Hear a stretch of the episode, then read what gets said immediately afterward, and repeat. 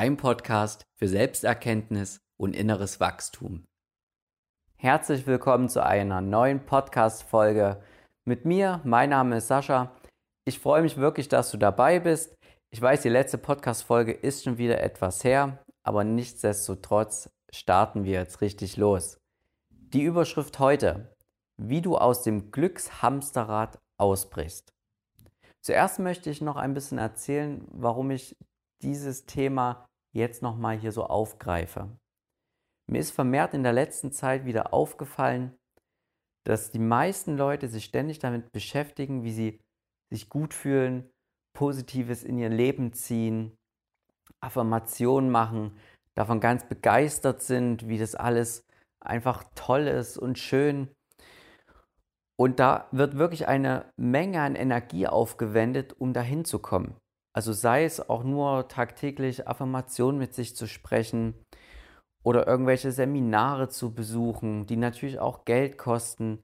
Und immer soll es darum nur gehen, wie man sich besonders toll, glücklich und großartig fühlt.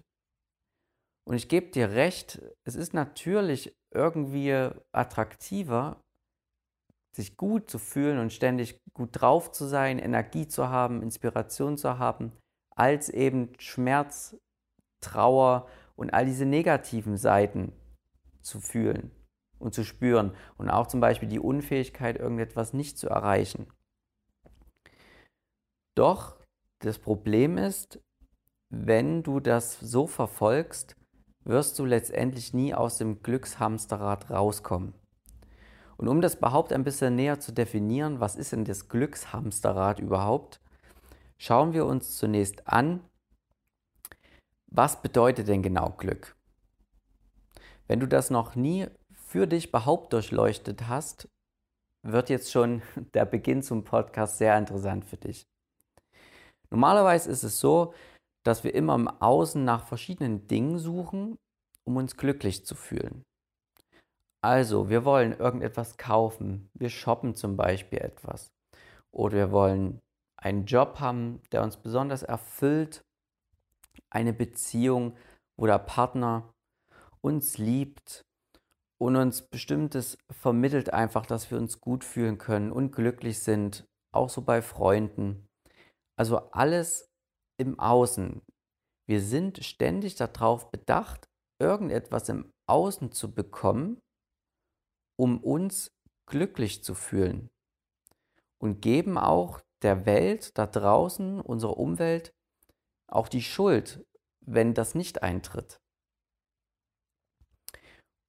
Und jetzt wirst du schon merken, was wir eigentlich suchen, sind keine äußerlichen Dinge. Wir suchen nicht wirklich das neue Auto, den neuen Job, den neuen Partner. Nicht das suchen wir wirklich, sondern wir suchen etwas, was dieses Gefühl, dieses Glücksgefühl in uns auslöst. Und wenn du das das erste Mal hörst, kann das auch sehr wunderlich sein oder sogar schmerzhaft, weil viele erkennen dann, dass sie ihr ganzes Leben eigentlich nur bis jetzt immer im Außen irgendetwas gesucht haben, um innerlich dieses Glücksgefühl zu erzeugen. Also die Definition von Glück ist, dass wir gute Gefühle wollen und diese Glücksgefühle haben wollen. Das ist die herkömmliche Definition von Glück. Und genau diese, diese Art des Glücks paart sich mit einer Grundüberzeugung, die wir schon früh in unserer Kindheit mit aufnehmen und natürlich von unseren Eltern und von der Gesellschaft gelernt haben. Und zwar heißt die, ich sollte möglichst viele angenehme Gefühle haben und unangenehme Gefühle vermeiden. Also sprich, ich will mich gut fühlen und möglichst wenig schlecht fühlen. Diese Grundüberzeugung wird nicht so wortwörtlich irgendwie in deiner psychologischen Struktur hängen, aber sie wirkt unbewusst. Auch wenn sie nicht permanent da ist, im Bewussten, in der Oberfläche, das, was du weißt, aber sie ist, diese Grundüberzeugung, in deinem Unbewussten ganz tief drin und dort wirkt sie, ohne dass du was dafür wirklich kannst. Und bei den unangenehmen Gefühlen ist es sogar noch viel drastischer. Es geht nicht nur darum, unangenehme Gefühle zu vermeiden, sondern sie sogar so weit zu blockieren, selbst wenn sie da sind, dass man sie überhaupt nicht spüren muss. Und ja, ich weiß, das klingt jetzt hart, aber darum dreht sich es eigentlich. Das ist auch einer der krassesten und schlimmsten Grundüberzeugungen, die dich in diesem Glückshamsterrad hält. Und genau diese Definition von Glück und Grundüberzeugung entspricht eben diesem Hamsterrad, von dem wir hier reden. Das heißt, wir rennen die ganze Zeit nur nach guten Gefühlen und haben aber irgendwie keinen Ausweg aus diesem Hamsterrad, weil, wie du es schon bemerkt haben wirst, diese Euphorie zum Beispiel beim guten Gefühl, die vergeht auch wieder. Und die Freude und das ganze Tolle, es vergeht einfach irgendwann wieder, weil das Leben per se Veränderung bedeutet. Das Leben zieht immer weiter, es gibt immer eine Veränderung. Und selbst wenn du dich zwei, drei Jahre extrem gut fühlst und wow, wow, wow, irgendwann kommt die Situation oder das Gefühl, was sich auch wieder zu den anderen Extremen runterdrückt, also den Schmerz und die Trauer. Und wenn du ganz ehrlich zu dir bist, dann weißt du das auch. Und klar gibt es jetzt viele Leute, die einfach nur sagen, oh, ich fühle mich ständig gut und sowas habe ich überhaupt nicht. Das ist eine Lüge für sich selbst, um sich zu schützen, weil diese negativen Gefühle, so wie wir sie definieren, also Schmerz und Trauer, die treten sowieso irgendwann ein, aber wir blockieren sie nur. Was heißt dieses Blockieren? Das Blockieren bedeutet, du willst es nicht fühlen, weil du dich damit nicht beschäftigen willst. Doch was kostet diese Blockade? Diese Blockade bedeutet eine permanente Anspannung auch vom Körper, auch wenn sie dir nicht jetzt so bewusst ist, aber im Unterbewussten drückt dein Körper auch dagegen durch wirkliche Anspannung, um das Negative unten zu halten, festzuhalten. Was entsteht dadurch? Natürlich auch Krankheiten, solche Sachen. Das geht also auch zu Lasten von deiner Gesundheit und von deiner kompletten Energie. Und wenn du jetzt die beiden Möglichkeiten anschaust, ja, ich will mich einfach ständig gut fühlen, dann werde ich schon nicht krank, ich mache dieses, diese Affirmation, es geht mir ständig gut. Schau da genau hin, es kommt immer. Und meines Erachtens ist es auch so, dass du ganz viele gute Affirmationen ständig machen willst oder kannst, aber zum Schluss wirkt das im Unterbewussten dieser, dieser Schmerz und Trauer oder das Negative wirkt vom unten heraus viel mehr, als was du oben positiv draufpacken kannst. Und das vielleicht ist auch ein gutes Bild für dich vom Kopf her, wenn du dir vorstellst, unten ist dir die weggedrückte Trauer und die Negativität, das, was du nicht haben willst, das ist weggeschoben weil du dich damit nicht beschäftigen willst, du willst es nicht fühlen. Und obendrauf packst du positive Gedanken, Affirmationen und so weiter. Und alles packst du obendrauf und obendrauf. Aber es wirkt von unten aus dem Kern heraus immer noch. Es ist wie ein Vulkan. Du kannst es oben mit Gestein, ja, auf dem Vulkan, da kann Gestein reingehen und alles und Dreck, aber wenn von unten dann wirklich einmal die Zündung sozusagen passiert, dann gibt es die Explosion und dann ist es egal, wie viel du obendrauf gepackt hast. Der Vulkan, was zum Beispiel eine Krankheit sein könnte, explodiert trotzdem. Und was kannst du jetzt daran verändern? Oder wie kommst du nun aus diesem Glückshamsterrad raus? Wenn du hier schon ein bisschen den Podcast verfolgst von mir, dann weißt du, das große Thema bedeutet loslassen. Und durch das Loslassen entwickeln sich drei psychische Fähigkeiten bzw. Toleranzen. Erstens die Frustrationstoleranz, dann die Ambivalenztoleranz und die Gefühlstoleranz. Schauen wir uns das ein bisschen genauer an. Wenn du jetzt loslässt, immer weiter für dich, dann entwickelt sich zuerst die Frustrationstoleranz. Frustration bedeutet, wenn zum Beispiel deine momentanen Wünsche und Bedürfnisse jetzt in dem Moment eben nicht erfüllt werden können. Dann wird man ein bisschen frustriert beispielsweise. Und die Toleranz bedeutet, wie weit kannst du das aushalten, diese Frustrationstoleranz, ohne extrem jetzt gleich äh, zu explodieren, dich innerlich schlecht zu fühlen. Wie weit hältst du das aus? Und auch die Ambivalenztoleranz geht in diese Richtung. Das heißt, es gibt immer mal Widersprüche in deinem Leben. Du weißt jetzt gerade nicht, mache ich dies oder das, also gerade in diese Entscheidungsrichtung. Und wie weit kannst du es aushalten, tolerieren, in dieser Unbekanntheit, in diesem Unbekannten zu verweilen, auch wieder ohne erstmal wild hin und her zu reagieren, irgendetwas Sinnloses zu machen. Also wie weit kannst du mit diesem momentan nicht verstehen und nicht wissen aushalten und trotzdem in deiner Mitte bleiben? Und die Gefühlstoleranz als dritte Toleranz ist die wichtige oder überhaupt die wichtigste von diesen dreien, denn Gefühle bestimmen maßgeblich unser Verhalten und beeinflussen es natürlich auch. Also, aufgrund von einem Gefühl entsteht ein Impuls und daraus resultiert dann deine Reaktion, wie du dich verhältst.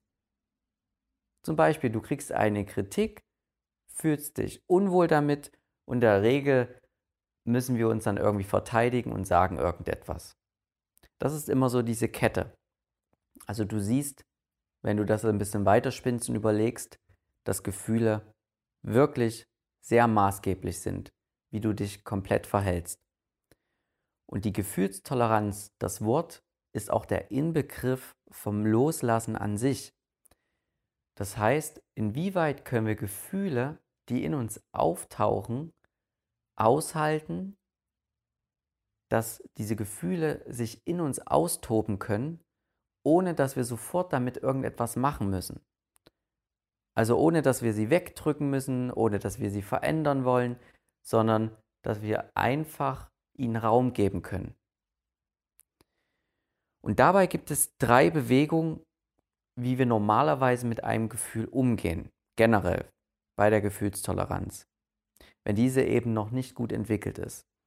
Und zwar gehen wir gegen ein aufkommendes Gefühl an, wir gehen davon weg oder wir verstärken es. Schauen wir uns das genau an. Was bedeutet es, gegen ein Gefühl anzugehen? Ja, wir wollen es einfach nicht haben. Also zum Beispiel, du erfährst irgendwie Schmerz und dann gehst du aber gegen das Gefühl an, indem du zum Beispiel dir sagst, ach, ist überhaupt nicht so schlimm, anderen Menschen geht es schlimmer als mir. Oder du gehst in Aktion, ja. Du machst irgendeine, hm, ja, einen Sport zum Beispiel, um dich wieder besser zu fühlen.